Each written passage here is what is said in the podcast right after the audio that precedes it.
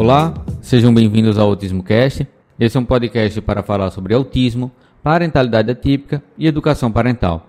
Aqui vamos tirar suas principais dúvidas sobre como você pode ajudar seu filho autista a se tornar um adulto mais independente e autônomo. Você pode acompanhar nos episódios no YouTube, Spotify, Deezer, iTunes, Google Podcasts ou no agregador de podcasts que você preferir. Eu sou Wesley Aragão. E eu sou Carla Oliane. E hoje vamos falar sobre as três formas de se educar uma criança autista. É, a gente vai falar da, da vantagens, desvantagens, erros, acertos, para cada um identificar o que adotar hoje e escolher é, o que acredita que é melhor para ele. Na verdade, identificar qual é o perfil de hoje para é. poder refletir e ver se quer continuar, continuar desse, com esse, desse jeito. Né, ou mudar. É. E a gente vai começar pelo. Acho que é o que é.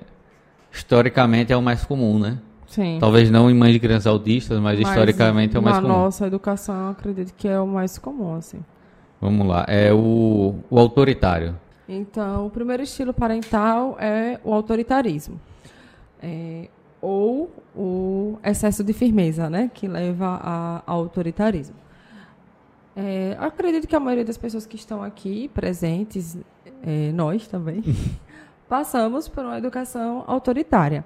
E quando eu digo educação autoritária, não é necessariamente uma pessoa que, passa, que foi severamente punida fisicamente.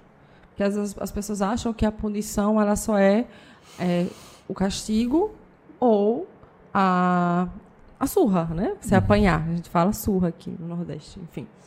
É, e não é necessariamente assim. O castigo ele não é somente físico, ele também pode ser verbal, é ofensas, é, de rotular a criança. Menino, deixa de ser lerdo, deixa de ser assim, retardado, não sei o quê, você é muito lerdo.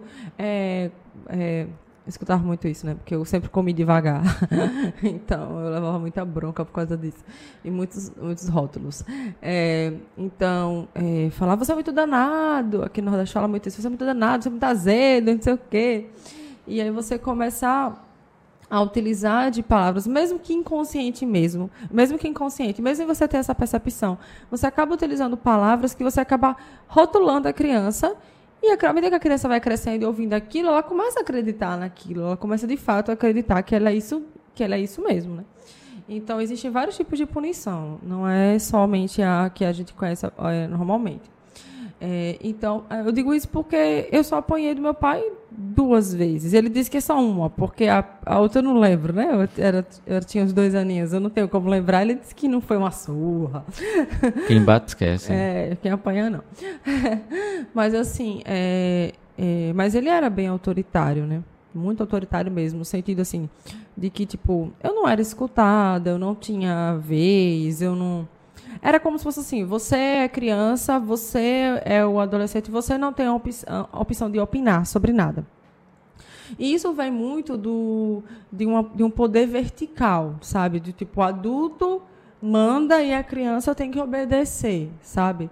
É, eu sei que pode ser um pouco complicado isso inicialmente, porque tem que desconstruir muitas coisas já enraizadas dentro da gente, mas é, é, porque eu não quero já chegar para a cereja do bolo.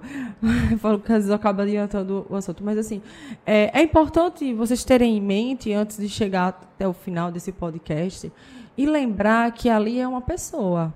Ela é uma criança mas ela tem sentimentos, ela tem emoções, ela, ela sente como você. Ela pode não perceber o mundo e não ter a mesma maturação, quando digo maturação de cérebro mesmo, de repertório linguístico, de, enfim, de saber identificar as emoções e expressar como você como adulto, mas ela também é um ser humano. E aí entra a questão da empatia.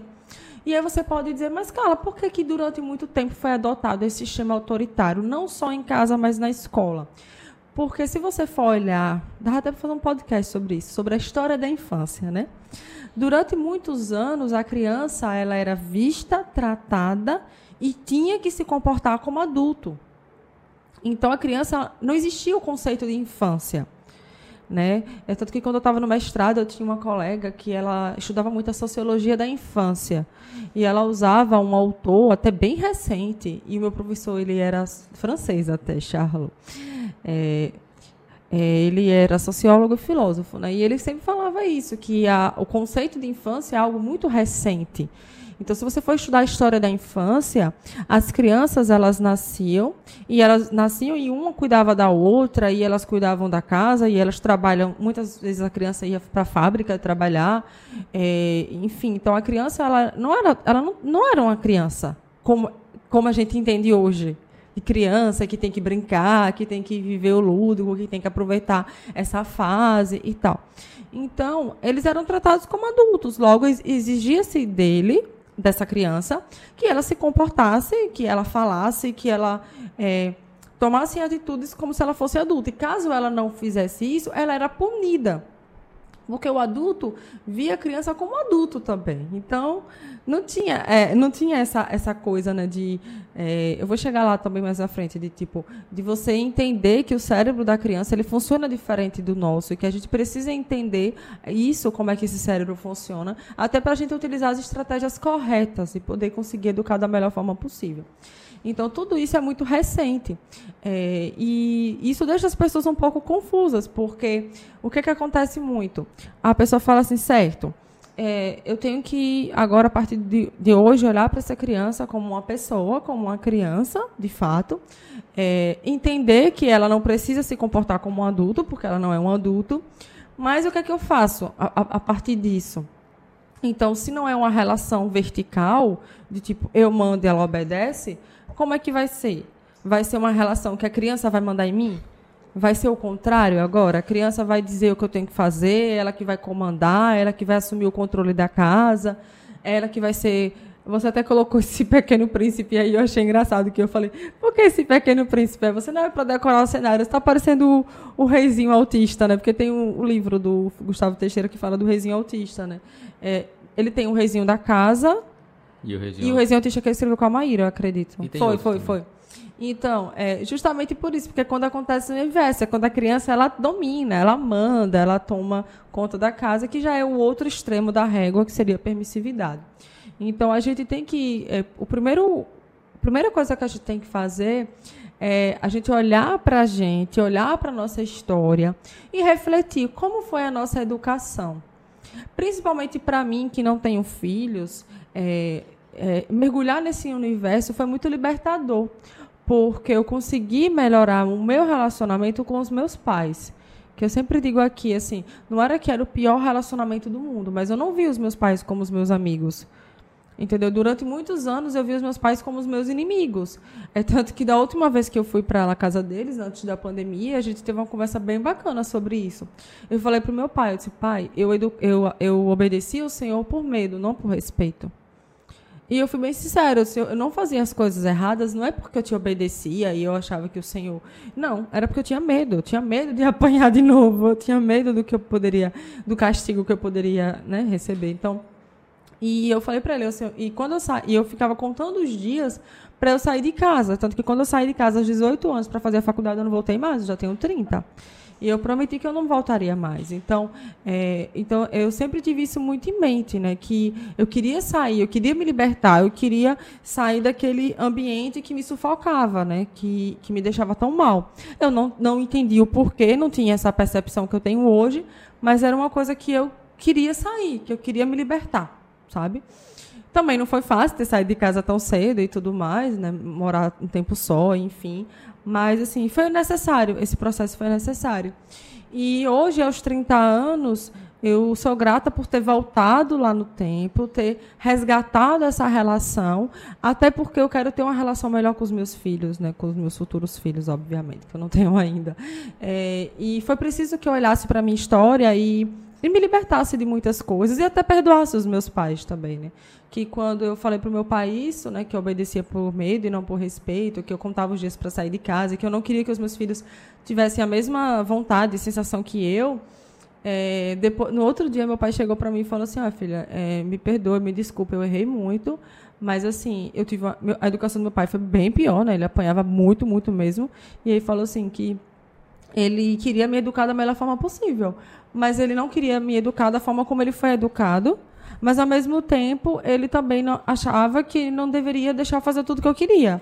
Aí era por isso que ele fazia tanto o que ele fazia, né? Que ele dizia, não, não, não pode, não vai fazer, não sei o que, não sei o que. Aí quando ele me via triste pelos cantos, aí ele, não, minha filha, vá, pode ir, não sei o que. Tipo assim, ele dava autoridade, mas depois ele mesmo se desautorizava. Só que eu já estava com raiva, não, não quero mais não, não vou mais não, não sei o que, não vou mais. Então ele tinha muito isso, de dizer, não, não, tudo era não. A primeira palavra dele era não. Aí depois ele vinha e se arrependia e tirava o que ele falava. Então, eu achei muito legal da parte dele, dele ter vindo conversar comigo e falar isso, né? Que ele disse, não, é porque eu fui educada assim, eu queria te dar a educação, eu queria que você fosse uma, uma pessoa de bem e tal. Eu entendi, a, eu entendo as intenções dele. Nenhum pai é. educa o filho da forma que educa, Sim, querendo fazer o mal. É, querendo, enfim. E aí ele me pediu perdão e tal. Eu disse, não, pai, preocupe não, já perdoei há muito tempo, não precisava nem o senhor pedir perdão com relação a isso. E eu estou bem tranquila quanto a isso, sabe? E porque eles me educaram a partir dos recursos que eles tinham, né? A partir da, da educação que eles receberam, sabe? É, enfim. E, e, a educação autoritária ela está muito ligada a isso, ao excesso de controle, é, aquela coisa do adulto querer sempre controlar tudo, é, não ser uma pessoa flexível, é, não saber fazer combinados com a criança, porque quando você faz o combinado, a partir do momento que você faz o combinado, você, você também considera a, a, a opinião do outro, né, a percepção do outro, e você se constrói aquilo que é bom para ambos. E quando você quer assumir o controle, não, você não, vai ser do meu jeito, acabou. E isso reflete muito até nos próprios terapeutas. Tem muitos terapeutas assim, controladores, que são. Você era assim? Eu era assim. Então, no início, né? Então, é aquela coisa do tipo: a sessão é minha, quem manda sou eu, a terapeuta sou eu, e aí a criança tem que fazer o que eu quero, a criança tem que fazer o que eu mando, a criança não pode questionar, a criança não pode chorar, porque se chorar é mimada, é porque o pai não dá limites, é porque não sei o quê. Então, assim, é, então a gente esquece que ali é um outro, que a criança não está afim, ela não está motivada.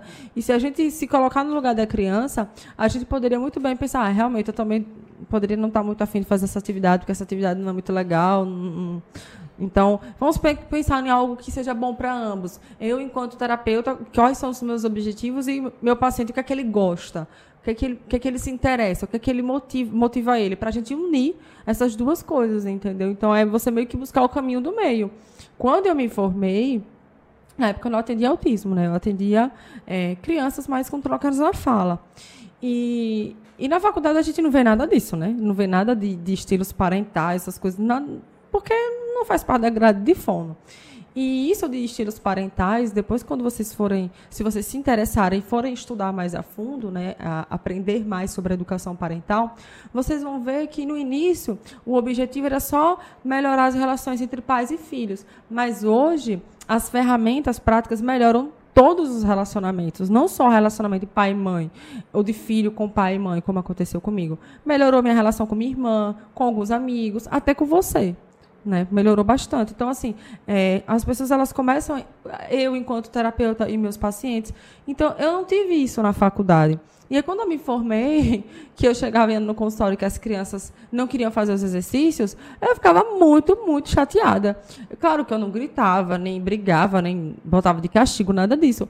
Mas eu ficava, sabe, quando você sabe, sabe quando você quer dar uma ordem para uma criança, que você quer que a criança faça o que ela quer, e ela bate de frente com você e diz que não vai fazer, e aí você fica, mas que criança petulante, né? Mas que criança ousada, mas que criança. Como é que ela não me obedece? Como é que ela não entende que eu aqui sou autoridade, que eu tenho que obedecer, ela tem que me obedecer? Ela tem que fazer exercício sem reclamar. Então, eu tinha muito isso, né? Não, você tem que fazer exercício. Você precisa fazer exercício, não sei o quê. Isso logo no início, né? Muito tempo atrás. E a criança, não, não vou fazer. Aí eu olhava assim, aí eu respirava fundo. Aí já numa atitude de desespero, aí eu chamava a mãe, conversava com a mãe. Aí a mãe brigava com a criança na minha frente, obviamente, e falava: Você vai ficar de castigo quando chegar em casa, você vai ficar de castigo porque você não fez os exercícios, você não obedeceu a tia Carla, não sei o quê. Quando chegava na sessão seguinte, na outra semana, a criança com a cara desse tamanho, chateadíssima comigo, porque a mãe colocou de castigo por minha causa, né? Qual era a motivação dessa criança fazer exercício? Nenhuma. Tinha uma. Parar de ir pra você. É, justamente. Não, teve um menino que aconteceu isso. Ele, logo quando eu me formei, ele tinha trocado na fala. Ele trocava o R pelo L. Ele tinha uns seis anos. E aí ele não queria fazer, de jeito nenhum, não queria fazer. Só que assim, a gente tem que entender, minha gente não pode obrigar ninguém a fazer nada, não. Entendeu? Aí eu não podia fazer nada. Os irmãos ele não quer fazer. Eu tentava, e conversava, e ajeitava. E aí eu, recém-formada, né, inexperiente, aí eu chamava a mãe para conversar, disse, olha, ele não está fazendo, não sei o quê, ele precisa fazer exercícios. Aí ela disse, eu sei como é, em casa ele também não quer fazer não, é uma luta, é bererê barará, eu, tá certo. Aí a gente ficou ainda alguns meses, acho que uns quatro meses, aí depois ela disse, olha, eu vou tirar, porque ele não está colaborando, ele não está cooperando, não está fazendo exercícios nem em casa e nem aqui com você. Eu não estou vendo evolução. Você está fazendo sua parte, mas ele não está fazendo a dele e tal. Por quê? Porque tanto eu como a mãe esperávamos que ele se comportasse como um adulto. Que era tipo assim, ah, você tem que fazer exercício. Gente, eu tô com problema na voz, eu tenho exercício da fonte para fazer. E eu não estou fazendo, porque eu não consigo me organizar ainda, meus horários, minha rotina, meu, entendeu? Então até se ela me ouvir, ela me dar uma bronca. Mas assim, Eu vou mandar para ela esse é, trecho. então assim, eu sou fone e eu não estou fazendo exercício de voz. Entende? Então, e, e eu sou adulta. Imagina uma criança, a criança quer brincar, minha gente. Então, se a gente não tiver estratégias para envolver, para motivar, para que a criança faça de uma forma mais leve, sabe? E não ficar nessa de, de, de egos, de disputa de poder, sabe? É, é, é, muito complicado isso. E aí a mãe acabou tirando ele de mim. Nunca contei isso para você, eu acho. É, foi meu primeiro paciente particular, na época ele era particular. E a mãe falou assim: ah, eu estou pagando, estou pagando, né? Estou investindo no tratamento e não estou vendo resultado porque ele não está colaborando. Então, nem eu, nem a mãe sabíamos estratégias, ferramentas para buscar a cooperação dele que é algo que hoje eu sei como buscar a cooperação da criança, porque eu estudei essa parte, né? Então, talvez naquela época, se eu soubesse, as coisas seriam mais fáceis.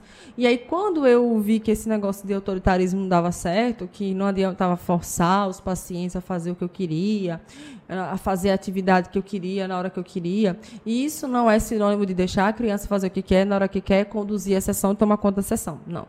Não tem nada a ver. Isso aí é o outro extremo, que é a permissividade. E a gente vai falar ainda do, dos dois e do, do caminho do meio. Vá, pode falar. Mas é, muitos pais acabam também fazendo isso com a criança. Agora, falando especificamente da criança autista, porque eles chegam na, naquela ideia: ah, não é porque ele é autista que, ele, que eu não vou educar. Sim. Aí, em vez de ele buscar uma forma que se adapte à criança com, a, com que tenha deficiência, que vai ter dificuldade, que tem questões particulares para se Sim. educar, ele vai e educa da mesma forma que ele foi, foi educado. educado sim. E ainda, às vezes, ainda mais autoritário. Sim. Porque não é porque ele não é autista, ele é autista que eu não vou educar. Sim. É verdade? E assim, eu super concordo. Não é porque a criança é autista ou tem qualquer outra deficiência que ela não precisa de regras e limites. Não, toda criança ela precisa de regras e limites. Eu sempre tive isso muito claro dentro de mim. É tanto que eu entrei num conflito existencial muito grande. Porque eu pensei, meu Deus, eu, eu recebi uma educação autoritária. Eu questionei isso. Eu queria sair de casa por isso. E hoje eu estou sendo autoritária com os meus pacientes. Eu não quero isso. Só que, ao mesmo tempo, eu também não queria ser o outro extremo. Eu não queria ser uma pessoa permissiva, que deixasse a criança à vontade, que fizesse o que quisesse, que não tivesse regras nem limites. E eu fiquei bem perdida nessa época. E aí, a, a de águas foi quando eu comecei a atender uma paciente de dois aninhos na época, que a mãe dela era muito, muito autoritária. Ela tinha. Ela, ela, ela é autista, né? E a mãe teve uma educação muito autoritária, muito mesmo. Do tipo, ela não podia sair na rua para brincar, ela não podia brincar, a vida dela era só estudar, só estudar. Ela realmente era uma criança que era tratada como um adulto. A vida dela era só estudar. E não podia brincar, nem na rua, em, casa também, era muito pouco, assim. É, e aí ela tratava a menina como uma adulta também, a menina tinha dois anos. E até o marido dela botou o apelido dela de general. Só que assim, ela nem, tchum, nem se importava, né? Mas assim, é, ela tratava a criança de dois anos como se fosse uma adulta. Ela queria que a criança fizesse coisas, não vou dizer não necessariamente de uma adulta, mas de coisas de crianças muito maiores, entendeu? Porque ela já estava meio que de forma precoce. É, exigindo da criança responsabilidades que uma criança de dois anos, mesmo típica, não, não precisa ter entendeu? Às vezes nem uma criança de quatro típicas sim, teria, né? Sim, E aí ela tinha muito esse pensamento, ah, eu não tenho pena não, não é porque ela é autista que eu tenho que passar a mão na cabeça, que eu tenho que fazer o que ela quer, ela precisa assim de regras e limites e tal. E eu entendia o ponto de vista dela, sim, eu entendia que ela ela era ela se preocupava com o futuro da filha, que ela queria que a criança, que a menina fosse seja fosse independente e autônoma, que ela soubesse, soubesse lidar com as frustrações da vida e tudo mais. Só que ela não percebia que ela ia para uma ponta muito extrema da régua, sabe?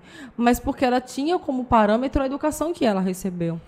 Então, quem e, sou eu para julgar, né? E na cabeça dela, a educação que ela recebeu funcionou. Sim, porque ela é médica, né? Ela chegou num patamar de vida que hoje as pessoas veem como, nossa, é o top, né, financeiramente falando, mas, é, mas até que ponto ela é feliz, sabe? E quais são os prejuízos a longo prazo de uma educação autoritária? Ah, existem vários. É, Você pessoas... já falou do relacionamento com os pais, sim, que pode ser prejudicado, sim. mas provavelmente deve ter alguém aqui ouvindo esse podcast é. que deve estar pensando: ah, mas eu, meus pais eram autoritários e, e eu tenho uma relação boa com eles. É, ou então as pessoas falam assim, né? Ah, mas eu apanhei e não morri. É, é o clássico, né? Eu apanhei e não morri. Tô aqui é, para contar a história e tudo mais. É, só que, assim, se você for estudar mais a fundo sobre a educação punitiva, existem vários estudos falando sobre, só que a maioria são em inglês. Mas, mesmo assim, eu, eu posso compartilhar. Eu estou separando alguns estudos, até para poder compartilhar, mesmo sendo em inglês, porque as pessoas querem. As pessoas querem saber, as pessoas querem entender. Como um pai me questionou um dia desse, ah, mas é, a gente teve a vida toda educação punitiva, porque agora não pode punir, entendeu? Então, porque assim, os prejuízos não é somente de relacionamento com o pai e a mãe, mas é um relacionamento com você também. Então, se você foi uma criança que você é, foi muito humilhada, muito. É, como posso dizer? Muito limitada. Limitada, muito podada, você não podia fazer nada, enfim. Você não podia exercer sua liberdade de criatividade enquanto criança. Você se torna um adulto reprimido, né? Eu vou citar um exemplo, tá, gente? Eu tenho uma vizinha aqui, que mora em frente à minha casa, que é muito difícil para mim, que sou educadora parental, conviver com essa vizinha, porque ela tem duas netas e toda vez, toda tarde, essas netas vêm visitá-la. Mesmo na quarentena, as crianças estão aqui. De domingo a domingo. E aí as crianças gritam muito. Elas brincam, elas brigam entre si, porque a diferença é pequena. Uma tem um e pouco, a outra tem uns quatro para cinco. E elas brigam como todas as crianças. Só que elas brigam e elas gritam. E aí o que, é que a avó fala? Pare de gritar, menina! Aí a menina começa a chorar. Porque ela se assusta com os gritos da avó. Aí a avó fala: se chorar, vai apanhar, tá me ouvindo? Você vai apanhar e meu coração, né? Chega, dói. Aí eu disse, meu Deus do céu, a criança está sendo reprimida. Ela não pode nem sequer expressar as próprias emoções. Porque, minha gente, chorar, todo mundo chora. Até a gente chora, entendeu? Ela, em vez de ao invés de, com calma, dar um modelo para a criança, de utilizar estratégias mais eficazes na hora da briga. Não, ela chega gritando com as crianças, grita muito mais que as crianças. As crianças acabam gritando o dobro. E aí fica uma disputa de poder e eu fico sem aguentar. Tem dias que eu fico dor de cabeça de tanto grito que é aqui na minha porta. Porque simplesmente ela, enquanto adulto, não consegue dar um modelo para a criança, entendeu? E ela, aí... ela que é adulto não consegue resolver um conflito sem gritar. Justamente. Ela Como quer as pequenas não, vão? Elas querem que as crianças parem de gritar gritando. Isso é totalmente incoerente, mas tudo bem. Certo. Aí o que acontece? Às vezes a criança cresce e ela até um adulto que tem um bom relacionamento com os pais. Certo? Que até eu, até antes de conhecer a, a, a, a disciplina positiva, eu pensava muito isso. Eu disse, poxa, meu pai estava certo. Meu pai, todos os nãos que meu pai me falou foram necessários. E de fato, foram necessários. Mas a forma como ele falou, eu gostaria que tivesse sido diferente. Eu gostaria que ele tivesse me dito os nãos que ele falou, eu gostaria que ele tivesse colocado os limites que ele colocou, mas eu gostaria que ele tivesse feito de uma forma mais respeitosa, de uma forma mais empática, que ele buscasse minha colaboração, minha cooperação, ao invés de dizer, cala a boca, você não tem opção, você não, não tem vez nenhuma nessa casa, entendeu? E aí você acaba crescendo uma, um, uma pessoa com autoestima baixa a pessoa aqui, né?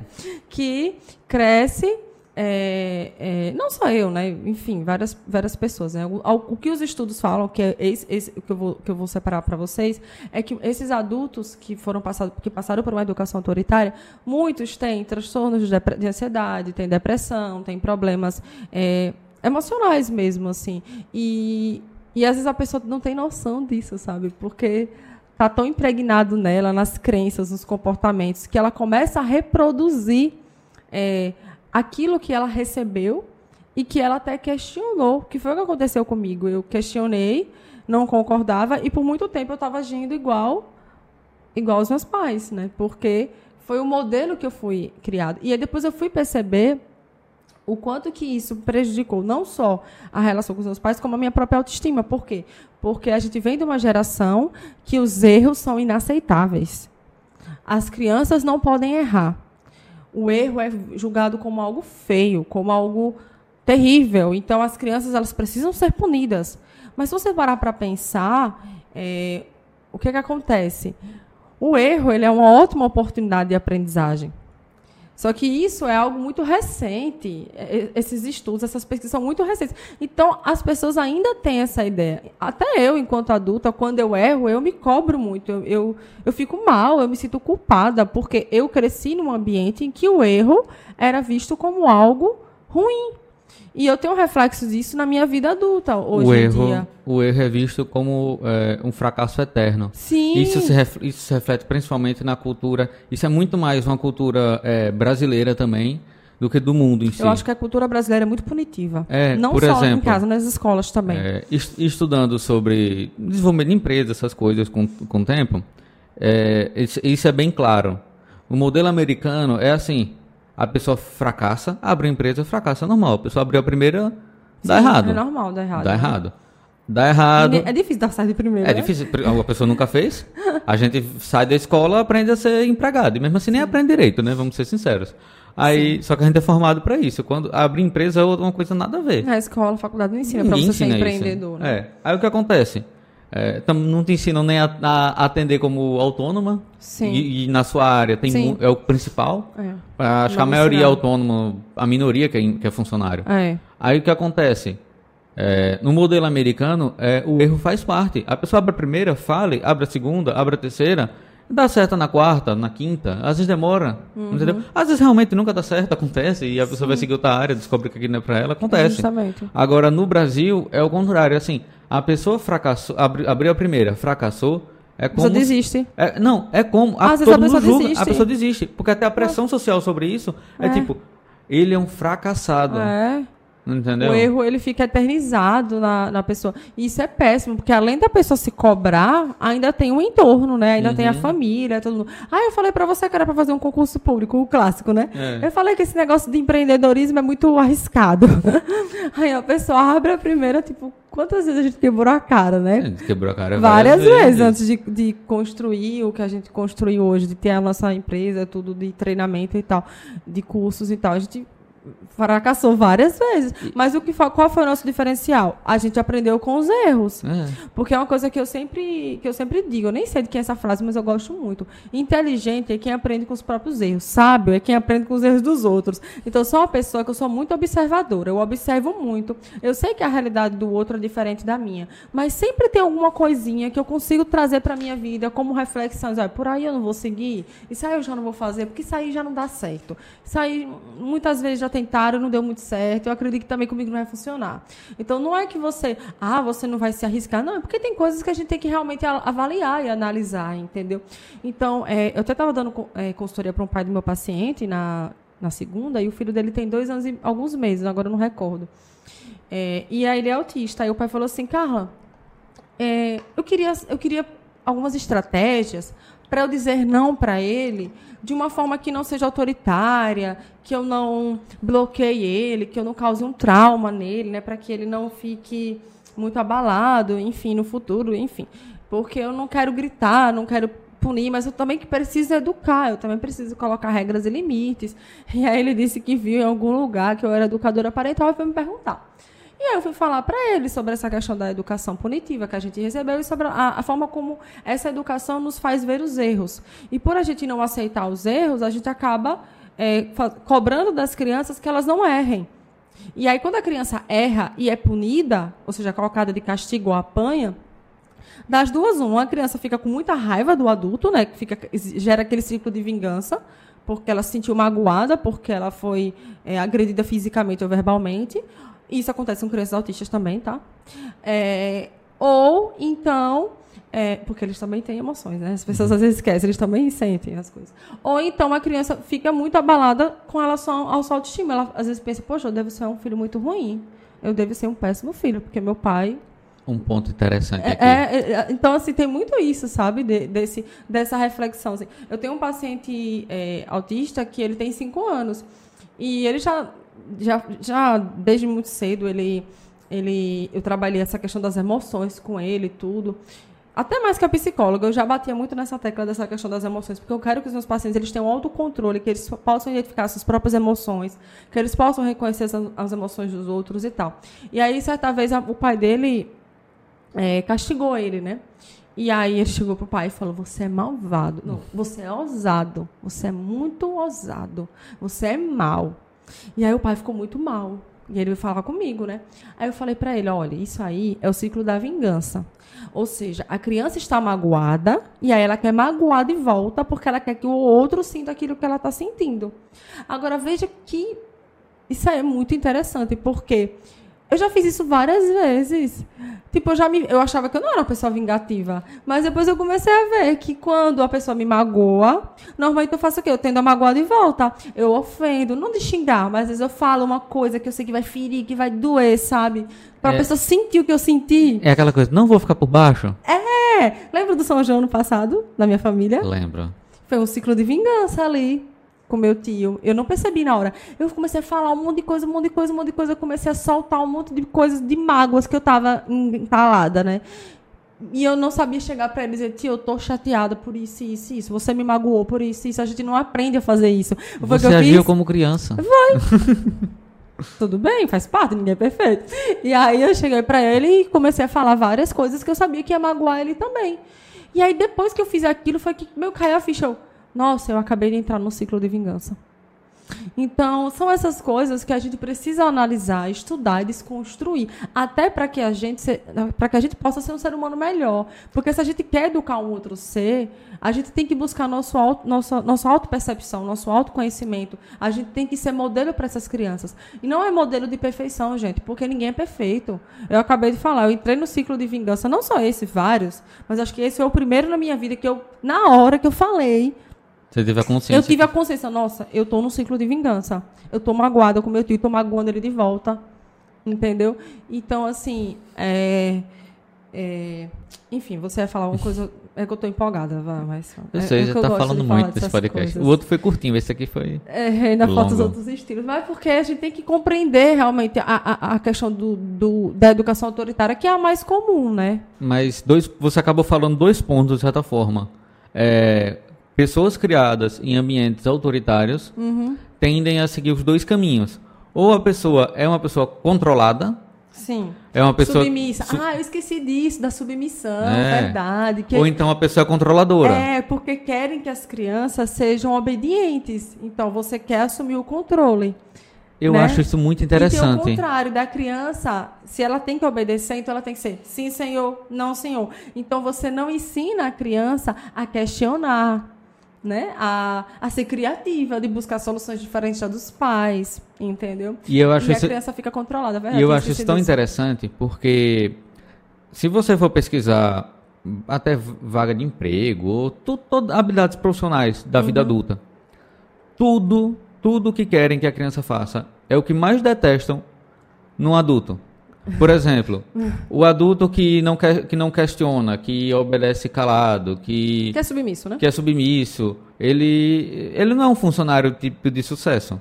É. Ele é um funcionário que vai fazer uma função muito básica. Ele não cresce, na verdade, ele não cresce. profissionalmente, é. né? O funcionário que não é persistente. A criança que é persistente é punida. A criança que os pais dizem não e ela fica insistindo, ela é punida. Só que quantas vezes na vida a gente toma não atrás de não e a gente tem que insistir? É. Entendeu? A gente não pode... É e isso não quer dizer que a gente tem que ceder o que a criança. Exatamente. Obviamente, a gente tem que ser firme. Gente, se não, é não. Mas a gente tem que mostrar para a criança o quê? tudo bem, eu sei que você quer, eu entendo que você está chateado. A mamãe também fica chateada quando acontece isso e isso. Mas é, aí você fala, eu te amo, e a resposta é não. E, enfim, você mantém a sua palavra, mas você se conecta com a criança, você valida o que ela está sentindo, você tem empatia pelo outro. É diferente de você chegar para a criança, não e não, e acabou. E se chorar, vai apanhar, entendeu? Você não está ensinando nada para a criança. Você não está ensinando nada para criança. Você está tá... ensinando que se ela insistir, é. ela vai ser punida. E que ela não pode expressar as próprias emoções, ela vai ser aí, reprimida. Aí imagina entendeu? depois, é, no trabalho, ela tem que insistir em várias coisas. Sim. Ela tem que insistir, ela tem que num concurso público, por exemplo, a pessoa tem que insistir. É. O concurso público diz não. É, em média, é dois anos para a pessoa passar. Uh -uh, minha prima demorou quatro. É, mas eu tô falando na média, né? TJ. passa mais rápido, não, mas. Ah, mas é que ela não era da área de direito, é. ela era da área de biologia. Então. Mas não. O, a prova diz não, você não passou. E a pessoa tem que insistir. A pessoa em vendas, a pessoa toma não, mais não que sim. A pessoa tem que, tem que ter muita persistência e Tem que ter muita persistência. Viu? A pessoa tem que aprender. Porque normalmente as pessoas acham vendedores chatos, né? É. Então aí acabam meio que a pessoa, tem, é, a pessoa tem, toma muito dano na vida, a pessoa tem que aprender. Agora, pra gente não ficar aqui 30 dias falando sobre autoritarismo. Devia ser um podcast pra cada estilo, viu? Porque é ser, muita coisa. É, mas a Lucileia falou um ponto interessante. É, no caso aqui, a gente, a, ma a maioria das pessoas hum. hoje, é, digamos assim, quem tem 30, 40 anos para cima, 25 até menos, mas é. beleza. Acaba que é, foi criado no regime autoritário. Sim. Nossos pais, nossos avós, nós mesmos, foram criados em regimes autoritários. Claro que foi diminuindo um pouco. Nossos avós nossos bisavós foram muito, muito autoritários, piores, muito é. mais autoritários que nossos avós. É. Nossos avós foram mais autoritários que nossos pais. Nossos pais já foram menos. A minha felicidade é essa, que as pessoas estão mudando e criando é. consciência de que existem outras formas mais respeitosas de educação. Aí acaba que muitas dos pais foram criando sistemas autoritários, acabam é, mudando. Eu, eu, ou eles acham que deu certo e reproduzem, ou às vezes nem acham que deu certo, mas acabam reproduzindo porque é o que sabe. Inconscientemente. E tem o, o, outro fator, que a pessoa questiona e aí ela não quer reproduzir. E aí ela faz o quê? O inverso. Vai para o outro extremo. E isso acontece muito com pais de crianças autistas. Até a Lucileia colocou aqui. Mas infelizmente tem pais que só porque o filho é especial, autista, trata como se com todo o dengo, deixa fazer o que quer, é, deixa a criança assim mimada e uhum. sem educação. Aquele ponto que você falou desde o começo, é, não é porque é um autista uhum. que não tem que uhum. educar, mas muitos pais têm essa visão. Ah, eu acho que, assim, a, pelo menos o que a gente percebe, a maioria dos pais de crianças autistas Sim. vão para o outro extremo. Vão. Os pais de crianças típicas, eles tendem a os que dos 30 anos em diante, né? Como você falou, tendem a reproduzir o modelo que receberam. Já eu vejo que alguns pais mais não, apesar que não, eu acredito que não é uma regra, porque a minha aluna, né, do Estela, que ela gosta muito de ler sobre isso. Ela disse que já viu em vários grupos até mães novas de 20, 25 anos defendendo a educação autoritária. Então, tem, tem. que não, não, é uma regra, não. Assim, a gente Mas, não fez, a, sim, a gente não, não fez uma pesquisa estatística para dizer 73% é, é, das mães de crianças é, autistas são, são permissivas. Sim, a gente não fez isso. Não tem como, assim. Tem como, tem mas como, a gente não fez. Não tem como fez. afirmar, porque a gente não fez, é, é isso que eu tô querendo dizer. A gente está falando baseado na nossa experiência. E dos relatos que a gente dos recebe. Dos relatos que a gente recebe, dos pacientes que você atendeu, por aí vai. Eu percebo que das pessoas que me seguem, que, que eu converso bastante né, com os meus alunos, também os pais, eles acabam ficando sem saber como educar, que foi o caso desse pai do meu paciente. Ah, porque ele é autista, eu tenho medo. É, assim, às vezes até tem um pouco de pena disfarçada, ah, porque ele é autista, já sofre tanto, sofre tanto preconceito, tanto bullying e tal. E aí Isso. acaba meio que passando a mão na cabeça da criança, cedendo todas as vontades, e aí a criança, ela não tem regras, não tem limites, e aí depois quando cresce, a criança às vezes fala coisas, bate, enfim, é, coisas que não que não estão relacionados ao diagnóstico em si, mas é uma falta de limites mesmo, né? Às vezes a questão é que o autismo potencializa aquela dificuldade, aquela Sim, porque aquilo. muitos têm uma intolerância bem maior à frustração, né? Então, é, por isso que muitos quando você fala não, eles acabam é tudo muito intenso para eles, acabam que as birras às vezes desencadeiam crises. Por isso que a gente tem que ter todo um cuidado, mas mesmo é, apesar do cuidado e saber como é buscar outras estratégias de falar ou não, de saber como lidar com as birras, mas mesmo assim é, é importante a gente também utilizar da firmeza e não só da gentileza, porque se você utiliza somente da firmeza, você acaba sendo autoritário. E se você utiliza somente da gentileza, você acaba sendo permissivo. Então imagine uma régua, é de um extremo ao outro, né? Você tem uma ponta da régua, que seria o excesso de controle, o excesso de autoritarismo, o excesso, o excesso de firmeza. E do, da outra ponta, o excesso de gentileza, o excesso de permissividade. É, o excesso de liberdade. O excesso de liberdade. Até a gente estuda bem assim, que é a definição de autoritarismo é ordem sem liberdade. E a definição de permissividade é liberdade sem ordem. Quando, na verdade, a criança precisa dos dois. Dois L's que a gente fala, né? Limite e liberdade. Todo mundo precisa de liberdade e limite. A gente precisa de limites porque nós vivemos em uma sociedade, a gente tem regras a serem seguidas, a gente precisa ter condutas de boa convivência, a gente precisa respeitar o tempo do outro, o espaço do outro. A minha liberdade termina quando começa a do outro. Então a gente precisa sim de limites, mas ao mesmo tempo a gente precisa de liberdade. Liberdade para a gente ser criativo, para ter ideias diferentes, para questionar muitas vezes, para não aceitar tudo calado, para. É, é, eu ia falar outra coisa, liberdade para criar, para questionar. E para ser o que a gente quer ser. ser autêntico também, né? E não a reprodução dos nossos pais. A gente também tem que buscar. É, os nossos filhos, eles não têm que ser uma cópia nossa. Eles têm que buscar nossa, os seus próprios caminhos, os seus próprios sonhos e assim construir sua própria personalidade, né? Que é a educação, como Bianca fala, que é uma psicóloga que eu gosto muito, a Bianca Solero, que é a educação pra, com leveza, né? A educação autêntica, a educação com criatividade. Eu gosto muito do trabalho da Bianca. E a longo prazo, principalmente os pais das crianças autistas, qual o perigo da permissividade? Ah, são vários, assim, mas eu acredito que. Os três principais. Ah, é difícil, viu, elencar três, assim. Mas, assim, na minha opinião, o que eu acho, assim, mais difícil mesmo é porque quando chega uma fase, assim, a criança, ela cresce. Ela fica pesada, ela fica forte.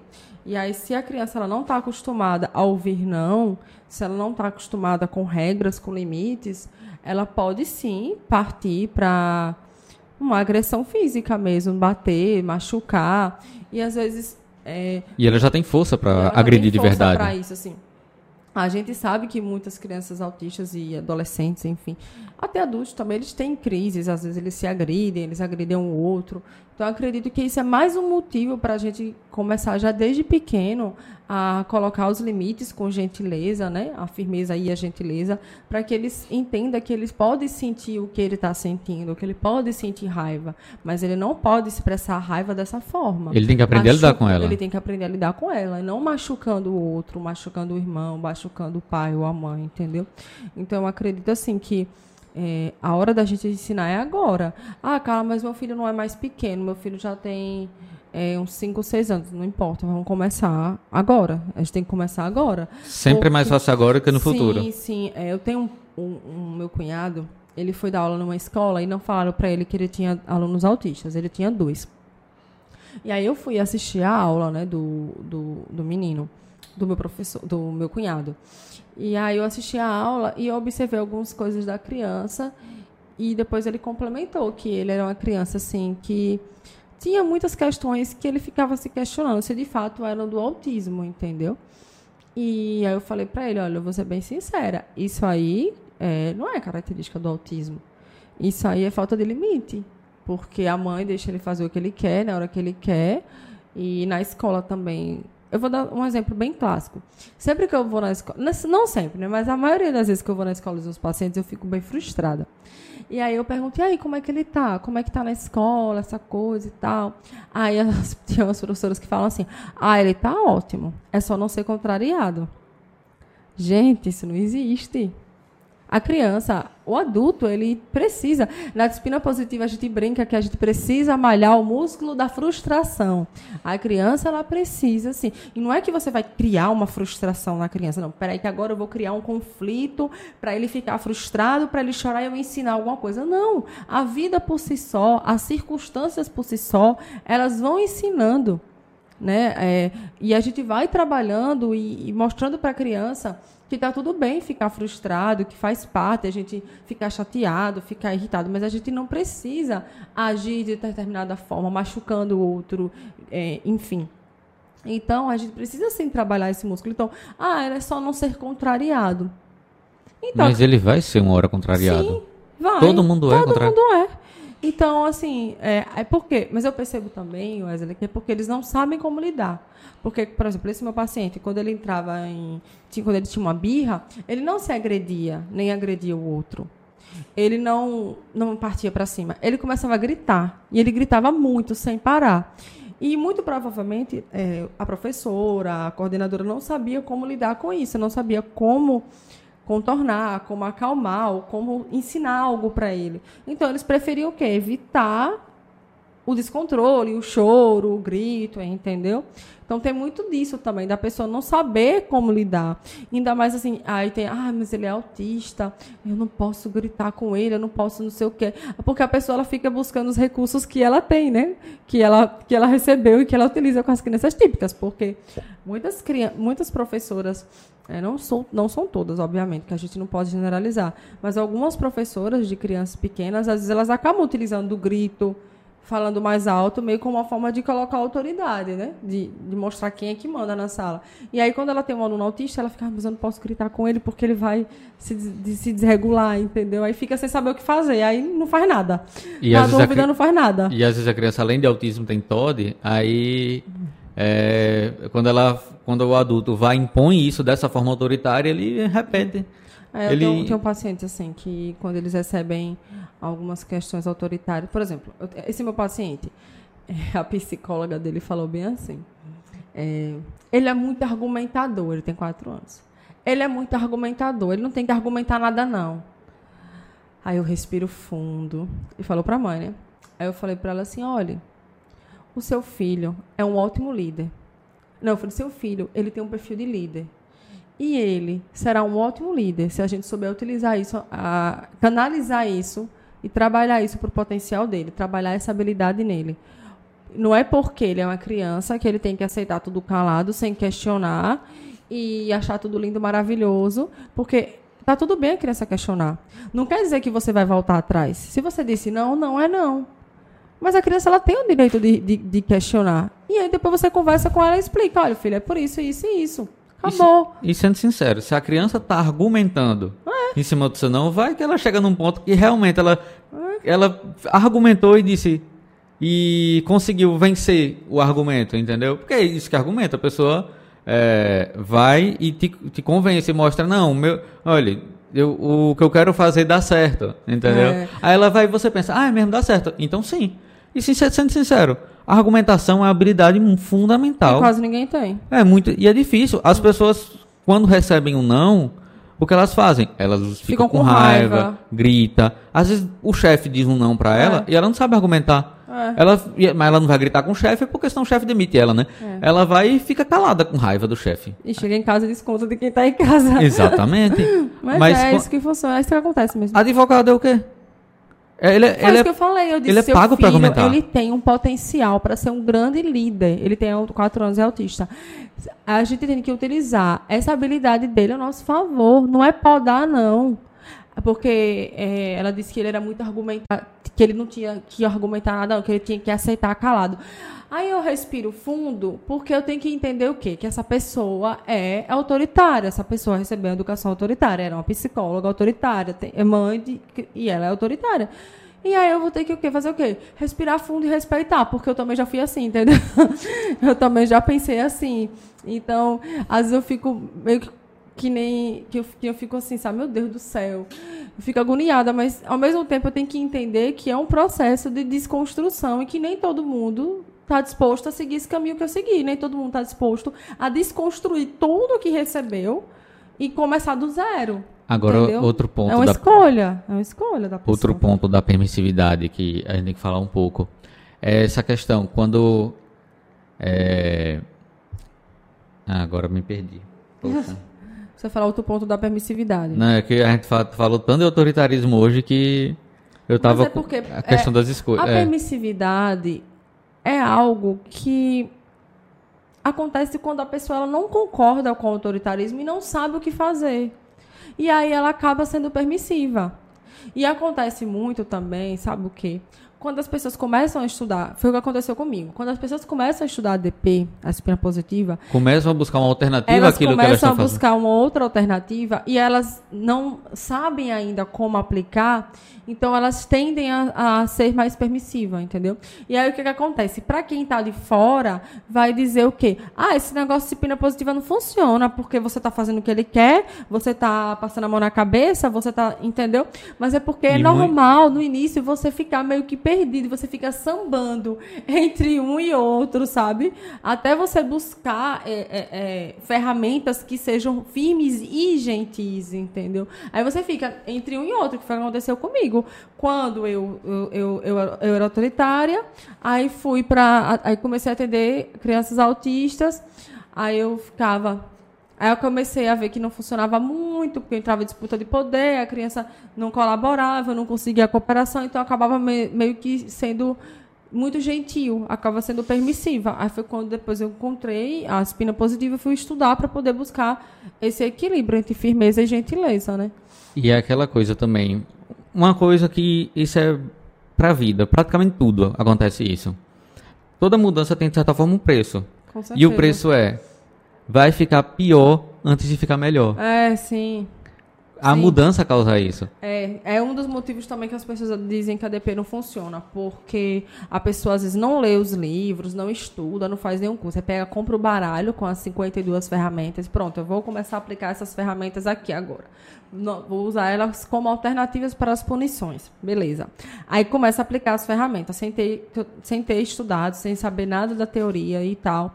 E aí a criança que até então nunca recebeu nenhum não, que nunca recebeu nenhuma ordem, ou, nenhuma ordem, nenhum, nenhum, nenhum não, nenhum limite, né, não ordem, limite.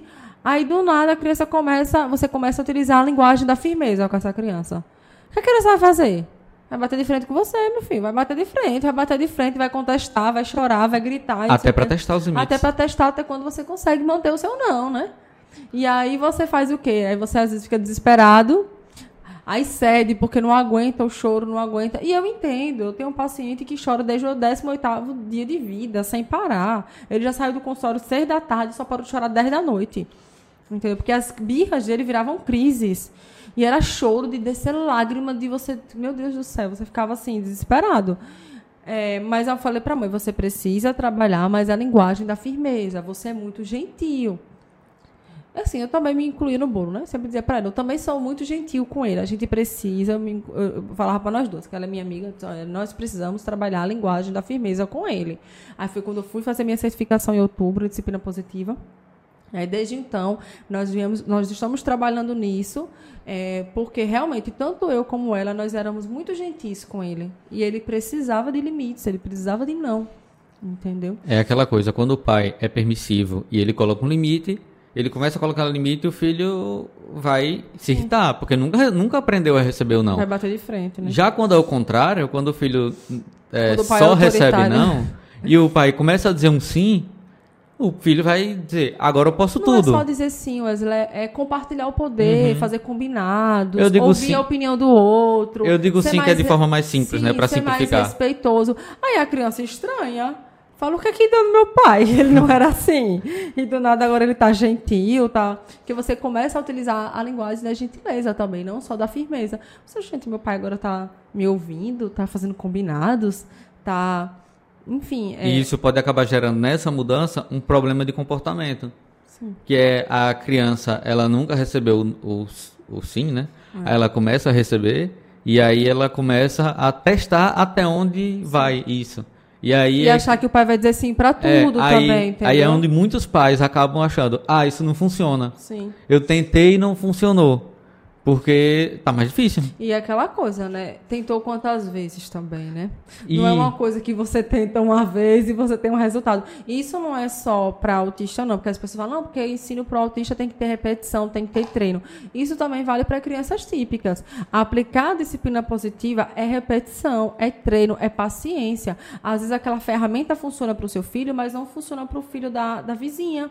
Não funciona exi- pro outro filho. Existem várias ferramentas, 52 ferramentas. Você vai ter que testar testar aquela que funciona, aquilo que você vê que funciona para sua realidade, que você também confia e concorda também, porque você também não é obrigado a concordar com as 52, sempre pode ter um outro, não, essa daqui acho que não dá muito certo para mim, por isso e isso, eu prefiro essa daqui e tal. E aí você vai testando. E chega um momento que a criança ela também percebe, que a criança vai percebendo, desculpa, vai crescendo, e vai percebendo, não, o papai tá fazendo muito isso e tal. Por isso que é bom a gente, às vezes, fazer uma combinação de ferramentas, às vezes duas, três ferramentas, e também mudar para não ficar sempre com a mesma ferramenta, entendeu? E, e... a criança percebe uma hora que você está utilizando sempre a mesma e tal. E às vezes não dá mais o mesmo resultado, né? É treino, né? Paciência. E foi o que a gente falou antes também, né? Reconhecer que vai dar errado, que Sim. vai piorar. Que e você... que tá tudo bem errar, e que tá né? tudo bem. Que Errar você... faz parte. Que você faz uma vez é. e dá errado. E aí o que você faz? Tem que ter maturidade, isso dá trabalho de ver. Parar e ver. Eu fiz isso e aconteceu isso. Uhum. Eu segui, eu segui, digamos, o manual. No comecinho tem que seguir o manualzinho. É, isso é interessante também, isso do manual, porque alguns pais questionam muito isso. Ah, mas quando eu começo a estudar a disciplina positiva, quando eu começo a ver as ferramentas, parece muito mecânico, muito robótico. Eu tenho que falar aquelas, aquelas frases daquele jeito e tal. Mas não é que é robótico, é porque nós não estamos habituados a falar dessa forma principalmente na forma da linguagem gentil. A gente não é habituado. A gente é habituado a dizer não e pronto, acabou. Entendeu? É, você, não, você não faz, porque tem uma ferramenta que eu gosto muito, que é a conexão antes da correção. A criança, ela precisa ser corrigida, mas você não precisa tirar o valor dela, tirar a dignidade dela porque ela errou. Você se conecta antes da correção. Então você chega para ele, filho, eu te amo. E a resposta é não. Eu gosto muito dessa ferramenta. Eu, ó, minha mãe ama muito você. E, lembre, é I, não é mas. É I, que é firmeza e gentileza. Eu te amo. E a resposta é não.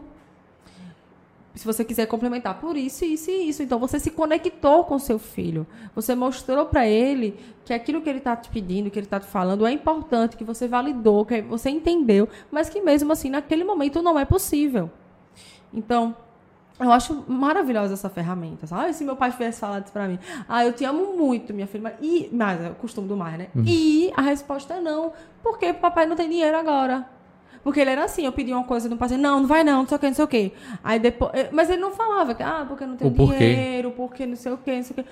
E eu ficava pé da vida, né? Porque eu nunca ia pra nada dessas coisas de passeio e tal. Então, é, enfim, é só essas coisas. Então, você se conectar com seu filho e você mostrar que, independente do que ele fizer, independente do erro que ele cometer, você não vai deixar de amá-lo. Entendeu? Que o erro faz parte, que todo mundo erra, mas que você não vai deixar de amar o seu filho por causa daquele erro que ele cometeu. Entendeu? Isso é muito importante. Então, às vezes as pessoas ficam meio que, ah, mas é muito muito mecânico e tal, porque a gente não está habituado. Mas a partir do momento que a gente começa a se, a se acostumar, a se adequar com essa nova linguagem, a gente começa também a dar a nossa cara, começa a colocar o nosso jeito, as nossas expressões, o nosso tom de voz. Começa a naturalizar. Começa a naturalizar de acordo com a nossa personalidade. Se a gente né? for olhar tudo, tudo na vida, todo aprendizado, toda habilidade que a gente vai aprender, no começo é mecânico, uhum. entendeu? É só olhar é, no, quando você estudou na escola, como era fazer as continhas de matemática. Uhum. Você vai, sobe aqui, sobe, tudo, tudo um passo a passo, é. e você fazia muito devagar, muito mecanizado. Quando você aprendeu aquela habilidade, depois ficou mais é fácil. É que nem vendas, né? Como você falou, né? A pessoa nunca vendeu na vida, aí tem alguns scripts, alguns, alguns, é. alguns gatilhos de venda e tal. No começo é aí travado. Você trava demais, aí você começa a falar aquelas coisas e parece que não é você, parece que e a outra pessoa percebe que você não sabe vender. Que, é robotizado. que é robotizado, que você ainda está começando. Não, mas já, a maioria das mas, pessoas em gente, venda não faz isso, não. Não, mas, gente, olhe, um bom vendedor é uma habilidade. Eu vou, eu vou trazer esse exemplo. Eu tenho que tirar o chapéu para esse homem. Eu fui na ótica, decidida a comprar, eu nem lembro o que foi, a lente de contato. Foi. Eu disse, eu não vou comprar armação de grau, de óculos, eu só vou, eu vou usar a lente. Não vou comprar o óculos, vou comprar não, a lente. É isso. Aí eu peguei o meu óculos antigo, e disse: Eu quero comprar só a lente, eu quero usar essa armação aqui. Por enquanto, porque depois eu vou fazer a cirurgia, foi uma coisa assim, ou foi a lente de contato, não lembro. E aí o cara conversou comigo, não, mas vamos olhar, não sei o que. Eu disse, não, moça, não tô com dinheiro agora, não vou comprar, eu tô apertado, eu vou viajar, que a gente deve viajar em outubro, não vou comprar óculos de grau agora. Não era prioridade. Não né? era minha prioridade e tal. Aí ele foi, conversou, ajeitou, ele não foi forçado, ele não foi insistente, ele não foi nada. Ele disse, não, vamos olhar, sem compromisso e tal. Porque ele disse que a outra armação não combinava com o meu rosto, aquela coisa e tal. Aí tá certo, aí ele foi me mostrando as armações, mas assim, ele foi super, hiper, mega acessível. Ótimo, uma pessoa maravilhosa. No final da história, eu comprei esse óculos que eu tô usando. Eu tenho 30 anos, já usei vários óculos. Usei, né? Entre aspas, né? Comprava. Comprava, mas não usava.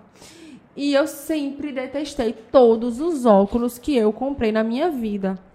E esse óculos, eu olho pra ele e fico, caramba, esse cara é muito bom. Porque ele conseguiu me é, não, vou, não sei se a palavra é essa, acho que ele me convenceu a comprar o óculos, me mostrou quais eram os óculos que combinavam com o meu rosto.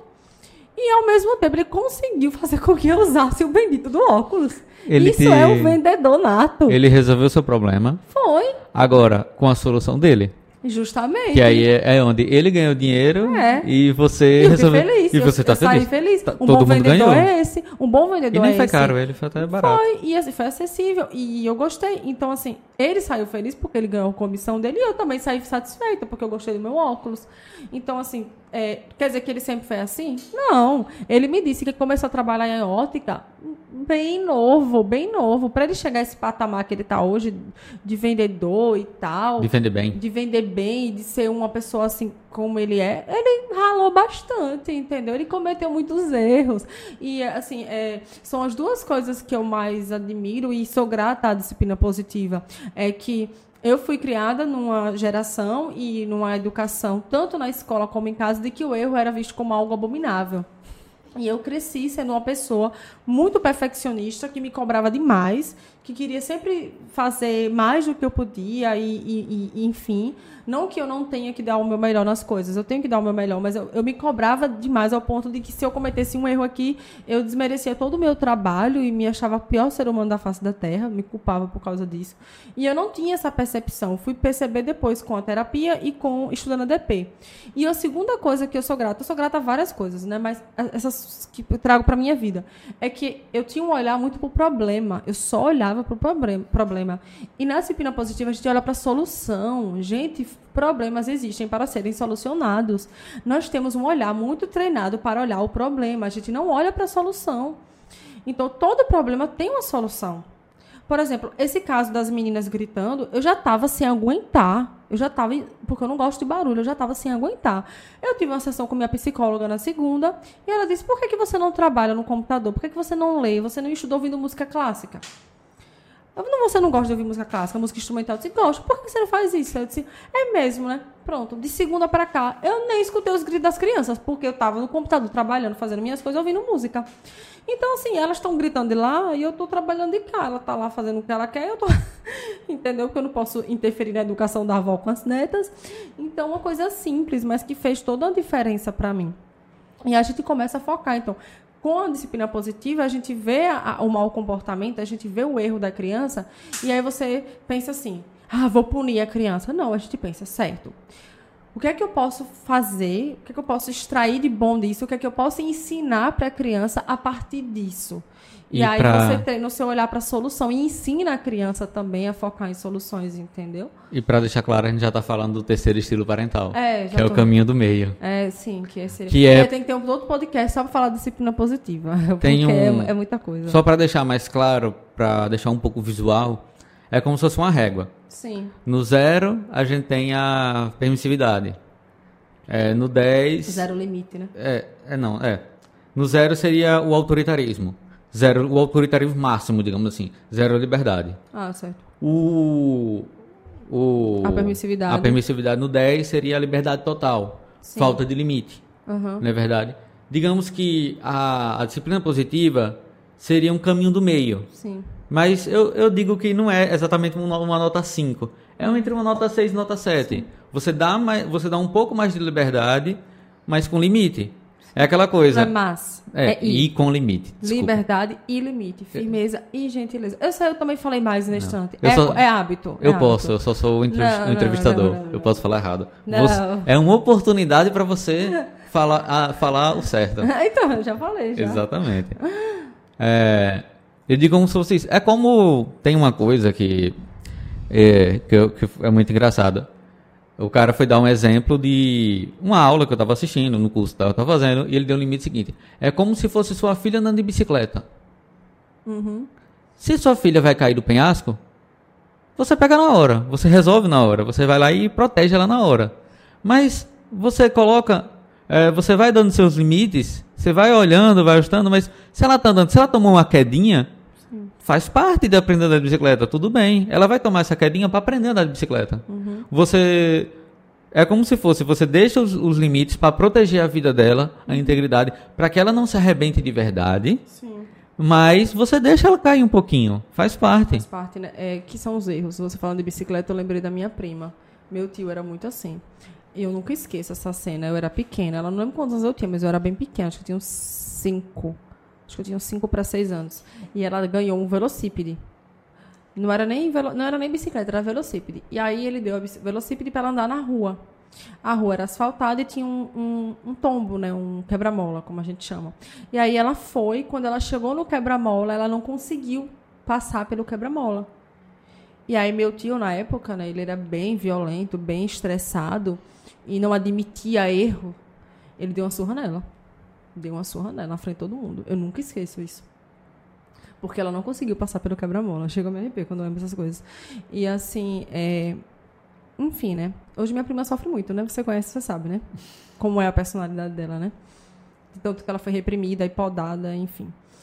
É, mas é assim, é só essas coisas, sabe? Que, que a gente tem que refletir, a gente tem que começar a questionar a educação que a gente recebe, até a própria educação da escola. É, teve uma coisa que aconteceu comigo que eu nunca falei isso para ninguém, mas isso me marcou muito. Eu atendia numa clínica. Hã? Nem pra mim. Não, acho que para você eu falei, eu comentei tá com você. É, eu posso falar porque não estava só eu na recepção, foi na frente de várias pessoas. Mas eu não vou dizer nomes, né, obviamente, porque a pessoa é bem conhecida aqui na minha cidade. É, ela é diretora de uma escola aqui, bem autoritária, escola de, de renome, né? Mas bem rígida. E aí eu estava na recepção conversando com a recepcionista e ela estava conversando com o psiquiatra que atende nesse espaço, né? Que eu atendia um tempo atrás. E aí a filha dela já era adolescente, ela tinha uns 14, não, 14 anos, tinha uns 16 para 17. E ela tava se tremendo toda. A menina tava tendo um ataque de ansiedade. Eu tenho um transtorno de ansiedade e nunca fiquei daquele jeito. Mas ela se balançava toda, o corpo todo assim, de tão ansiosa que ela tava. E ela suava, e ela começava a pular. E o que é que eu faço, doutor? E o que é que eu faço? Aí, a, a, aí ele dizia, calma, você já tá tomando a medicação, eu já ajustei, você vai ficar vindo uma vez por semana. Ela, não, uma vez por semana é muito pouco, não sei o quê. Aí ele, pronto, eu vou conversar com sua mãe, isso na recepção, frente de todo mundo, né? E aí a mãe falou assim, é, a gente tem que vir duas vezes por semana, ou até três, porque eu não sei mais o que eu faço com essa menina, não. Ah, e olha que ela nem estava na época de vestibular, viu? Porque ela não tinha idade para vestibular ainda. Ela não tinha, ela não tinha 17 nem 18, não. Ela tinha uns 15 para 16, por aí. Que até depois eu perguntei à recepcionista. Ela disse, não, não é por causa do vestibular, não. É por outras questões. E aí eu lembro que ela estava segurando um livro.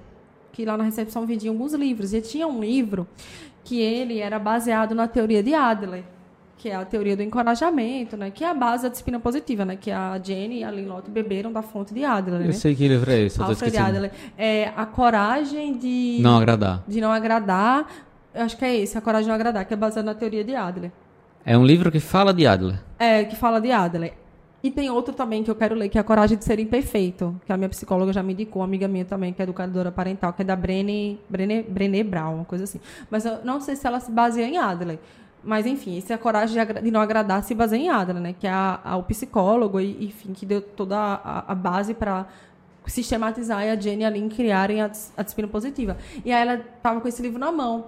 Aí ele disse, ah, que legal. Aí ela disse, ah, eu tô lendo. Aí ela disse, eu tô lendo ele. Aí o psiquiatra fez assim, você sabe que ele se baseia em Adler, né? Aí ela disse, sei, mas eu não concordo não. Aí na hora eu parei assim, eu respirei fundo, aí pensei, ah, tá explicado porque que a filha tá desse jeito. Porque. Só que eu não sabia quem ela era. Eu não sabia quem ela era. Mas quando ela disse, ah, eu tô lendo, eu tô gostando, mas eu não concordo com, com a teoria de Adler, não. Aí eu, tá certo, né? Eu calada, tava calada, fiquei na recepção e pensei, ah, deve ser por isso que ela deve estar assim. Ela, a menina deve ser muito podada, ela deve ser muito autoritária, e bererê barará.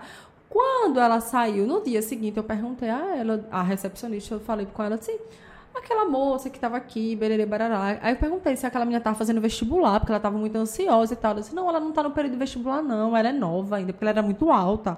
Achava que ela tinha uns 17 para 18, mas ela tinha uns 14 para 15. Eu disse, o que foi, o que foi, será? Ela disse, Carla, eu não sei. Mas você sabe quem é a mãe dela, né? Eu disse, não, quem é? A diretora de tal colégio. Eu disse, ah, precisa dizer mais nada. Tá explicado. Aí ela começou a rir. Eu disse, eu sei a história. Porque aqui, toda cidade tem colégios tradicionais e educações autoritárias e rígidas, e esse é um deles. Entendeu? Eu disse, ah, tá explicado porque a menina tá daquele jeito. Mas se ela quer insistir no erro, paciência, né? Quem sofre é a filha. Infelizmente tem que pagar psiquiatra duas, três vezes por semana, particular, fora remédio e psicólogo. Ah, era psiquiatra, não era nem Era o psiquiatra. Que... O psiquiatra. Ela, ela tava indo duas vezes para o psiquiatra por semana. A consulta é 350. Duas vezes por semana. R$ 2.800. É, era fora psicólogo e remédio, né, meu filho? Entendeu? Isso aí é, para você ver o preço que a pessoa prefere pagar do que rever os seus conceitos e desconstruir tudo aquilo que você tem como certo e verdade absoluta. Entendeu? E não estou dizendo, gente, que a disciplina positiva é a verdade absoluta universal que vai resolver todos os problemas. Não. Existem outras formas de se educar respeitosamente, não só a disciplina positiva. A disciplina positiva é um modelo. Eu acredito e sigo ela. Tem a criação com apego, existem várias outras formas, não só a DP. Eu falo daquilo que eu estudo, que eu aplico e que eu que eu vivo na minha Mas vida, todas, né? pelo menos todas que elas, eu... elas dialogam. Eita, é, desculpa. Elas dialogam. Eita, derrubei. Elas dialogam, entendeu? A criação com apego dialoga com a disciplina positiva, entendeu? É, pelo que eu já vi, assim, por alto de todas, todas têm uma base que muito é a parecida. respeitosa. Que é você é, entender, é, respeitar a criança, entender que é o ser humano. Entender que, que, o cérebro dela funciona diferente do nosso, então a gente não pode exigir dela comportamentos e atitudes de um adulto, como, por exemplo, ficar duas horas sentado numa mesa, quieto, parado. todas elas, todas elas é, meio que falam isso. Ah, o, se baseia em filósofos diferentes, se baseiam em, teóricos, em teóricos diferentes. É, fiz, tem, técnica, base, tem técnicas diferentes. Estratégias diferentes. Mas a ideia é muito parecida. A, a base é a mesma, né? Assim, então. Bem, é, pessoal. Bem, eu acho que depois falou... a gente faz um, um, podcast só de disciplina positiva, porque eu gosto um de, de cada, né? Vou botar ali na programação. Mas é porque eu me empolgo, eu gosto demais de falar de disciplina positiva, porque eu vejo, gente, eu vejo os resultados, eu vejo que funciona. É porque, na verdade, então, você, você aplica isso, é. porque assim, a questão, tem a parte técnica em si, digamos, exercício, é, ferramenta técnica de, da, da fonoaudiologia, Sim. que isso aí, ok, é da fonoaudiologia. É, né? mas assim, é da fonoaudiologia. Vários mas fonoaudiólogos fazem. Na faculdade eu não aprendi como buscar a cooperação da criança para fazer os exercícios, como motivar a criança para ela, ela fazer as atividades, como encorajar a criança para que ela tenha o senso de capacidade, ver que ela tem potencial de fazer as coisas. Tudo isso eu aprendi na disciplina positiva. Na faculdade não aprendi nada disso. E Entendeu? se então você eu somei, né? E se você olhar, e se você olhar, por mais que você conhecer todas as técnicas da fonoaudiologia, por mais que a parte de linguagem, tudo você fosse nota é. 11, mas se a criança não tivesse disposta a fazer, você não ia ter resultado. Justamente. Você é, depende dela para ter resultado. Tem uma frase que eu gosto muito, que é do Jung, né? Que ele é muito famoso, né? O Jung na psicanálise e tal é que ele fala assim, domine todas as teorias, todas as técnicas, enfim. Mas na hora que for tocar uma, uma alma, alma, seja humana, humano. Seja uma alma humana. É, mas quando você estiver diante de uma alma humana, seja também um humano, né? Então, você pode ser um excelente profissional, dominar todas as técnicas, todas as teorias, ser muito bom no que você faz, mas se você não é humano, Entendeu? É, isso, isso é uma coisa isso assim. Isso para mim faz muita diferença. Isso independe de área, porque. Sim, porque, médico, professor, qualquer área, gente. Você tem que ser humano. Sendo, sendo bem, assim, por exemplo, engenharia. Você é, que é da engenharia. Eu né? sou que é da engenharia. Não atuo na área, mas. Mas é da engenharia. tenho base de lá, né? É, na engenharia civil, por exemplo, o pessoal vai se forma em engenharia civil. Tem alguns lugares básicos para. Tem a parte de escritório, projeto mas tem uma área que é muito comum, que é acompanhar a obra. Acompanhar a obra, sendo sincero, a pessoa não vai projetar, não vai fazer cálculo. A parte de cálculo é mínima, vai ser 10% do trabalho dela. O trabalho dela é ligar, lidar com o, o peão. Gente, com o peão. O gente. Que é como eles falam, os peões, né? É, o peão, é, é, é, como o peão. É. Ele vai lidar com o peão. E o que acontece? Você, você vem da faculdade, você fez, fez ensino superior, fez pós-graduação, uhum. e você tem que lidar com gente que Às vezes As não tem nem analfabeto. analfabeto, não tem ex-presidiário, porque. Sim. o, a área de construção civil, isso não é, isso não é uma generalização, um Não- preconceito, não é não. preconceito, não, Isso é um é- fato. é. A- é- Eu tenho amigos engenheiros civis que é. falam isso. É, Isso é um fato. É, até tem um programa de incentivo do governo e tal, Uhum. para que eles diminuam os impostos de empresas contratam ex-presidiários. É, para eles poderem serem inseridos novamente Inseridos. na sociedade, É, né? Se a pessoa arruma um emprego, a chance dela é, Voltar pro voltar crime. ao crime é menor. Isso é, um- Sim. isso é ótimo. Aí o que acontece? São pessoas. É uma diferença de, de, de vida, de, de, de vida vivida, né? Sim. É uma diferença de, De tudo, assim. de cultura, é uma diferença de nível de escolaridade muito alta. E aí o engenheiro chega lá, E se ele não souber lidar, ele não, não fica. é, se ele for permissivo, a obra vira uma bagunça. Eles tomam Se ele for conta. autoritário demais, é, eles vão ficar com raiva, vão provar, pro- fazer algum tipo de vingança. Acontece Sim, realmente, acontece. entendeu? Até Isso- o, o ex-namorado da minha amiga era engenheiro civil. Ele dizia, eu vou nada fazer alguma coisa com eles para depois eles virem fazer uma coisa comigo. Eu tenho medo, não sei Entendeu? o quê. Então, assim, você tem que saber Tem que saber lidar com gente. Você tem que saber lidar com gente. Toda área você lida com gente. Médico, médico, médico, é, a parte de diagnóstico, às vezes, sendo sincero, muitas vezes o, o médico ele perde é, o principal fator. Tem essa parte aí, isso é uma coisa um pouco mais recente, que é essa parte de inteligência artificial, profissões que vão ser substituídas por um robô. Uhum. Robôs. Muitas já foram, muitas mais mecânicas de mão, coisa assim, Sim. foi Que o substituída. robô consegue fazer. né? O robô consegue fazer. Soldagem é uma coisa muito técnica, só que o robô consegue fazer muito Que bem. nem quando a gente viajou agora em outubro, né? Que você vê que muitos supermercados na Europa não tem mais o atendente. Não tem, você é. vai lá na máquina você e você mesmo paga. mesmo paga e você mesmo. Se- e aí se- tem o segurança olhando, obviamente, se você tá Tem uns que passando nem todos tem. os produtos. Mas os que eu vi tinham É, tem uns segurança. Lá também não tem frentista. Não tem Pelo menos na frentista. Itália eu não vi frentista. É, Porque qualquer pessoa pode, Pode encher uma bomba. É uma coisa muito simples. Então, então assim, é, e, e eu percebo que a tendência é que as profissões que vão ficar no mercado são as profissões. Isso já tem um estudo até que fala sobre vários isso, estudos vários estudos. Mas eu li um que fala assim que são as profissões que exigem a criatividade, porque o robô ainda não consegue criar soluções, é, pensar de forma lógica como nós humanos pensamos, e também profissões que lidam diretamente com o outro, né, o Profissão que, profissão que exige contato. Por exemplo, se for profissão, é muito, muito. Vai, vai ser uma das últimas, É. se acontecer, de, de ser, substituído por um substituídas robô. Porque você, você lida com uma criança. Você é uma coisa muito é, contato, gente com gente. É muito humano aquilo. Entendeu? Eu amo, eu amo, eu amo É, isso. Exatamente. Agora, médico. Médico, é, tem muitos médicos que eles perdem isso. Isso, claro, tem. Eu não vou chegar aqui no porquê, que sobre mercado de trabalho, não sei o quê, mas eles- o fato é que eles perdem. É, por exemplo, diagnóstico. Já estão treinando robôs para fazer diagnóstico. E, e vamos ser sinceros: o robô não fica cansado, o robô não faz plantão, o robô não, às vezes, foi para uma festa Mas e. você sabe que da última vez que eu fui pro médico aconteceu isso, né? Ele mal olhou na minha cara, ele tava lá no computadorzinho dele, tá sentindo o quê? Aí eu, sei o quê, sei o quê, sei o quê, e ele digitando. Depois que ele digitou todos os sintomas, ele, toma isso aqui.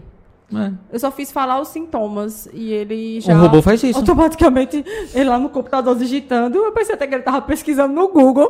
E, vam- e vamos ele ser sinceros. digitando meus sintomas e preenchendo minha ficha. Aí no final botou, toma isso aqui, pronto. Pra minha cara. E vamos ser, e vamos ser bem Meu sinceros. Quem tem mais chance de cometer um erro? Uma pessoa ou uma máquina?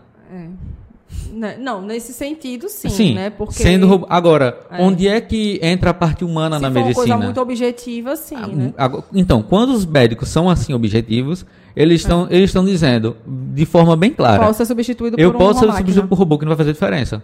Porque se você falasse com digitasse no Google, É. óbvio que não o Google em si, porque ele é muito solto em relação a isso, né? não se chama de diagnóstico. Mas se você digitasse no computador, estou sentindo isso, isso e isso. Aqui está o resultado dos meus exames. Ele lê o resultado do exame. Ele, pronto, você tem 98% de chance de estar com tal doença.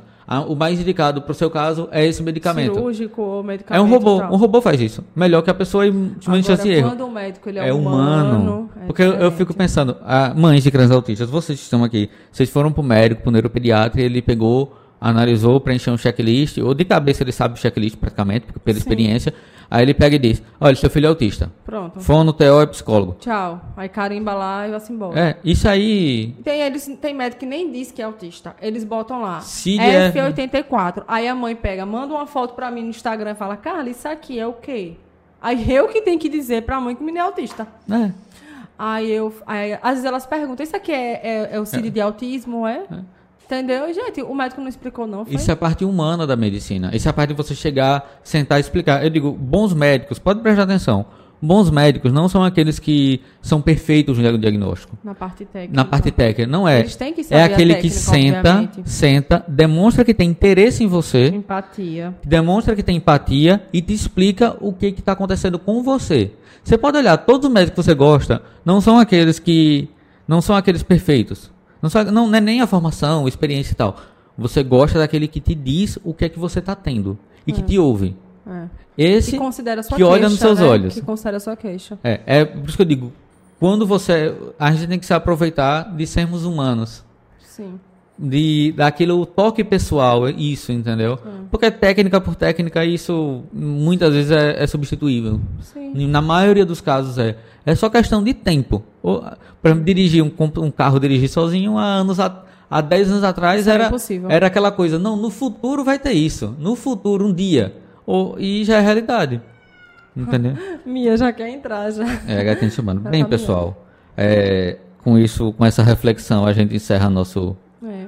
nosso podcast. Mia, Mia tá dando tchau pra vocês. Minha tá dando tchau. Eu não sei se tu vai dar pra ouvir. Acho que dá, Acho porque é muito dá pra agudo. ouvir, porque Mia é surda. Aí ela mia muito alta. Por isso que o nome dela é Mia. Ela Porque ela mia. Mia muito alto. E eu não sabia que ela era surda. Depois que eu descobri que ela era surda, eu entendi o porquê que ela mia tão alto. Né? Fez o Bera ela? Hum? Fez o Bera? Não, é porque ela não escuta mesmo. As coisas caem do lado dela e ela não esboça nenhuma reação. Ela não se mexe, ela não acorda. o mundo acaba e ela não acorda. Eu- aí o veterinário falou que ela era surda. É. Bem, é isso, pessoal. Esse foi mais um episódio do Autismo Cast. Você pode acompanhar todos os nossos episódios no YouTube, Spotify, Deezer, Google Podcasts, iTunes ou no agregador de podcast que você preferir. Um abraço e até mais. Agradeço a vocês que ficaram até o final. Paciência, que hoje eu falei demais, me empolguei. Beijos e até semana que vem. Tchau, tchau.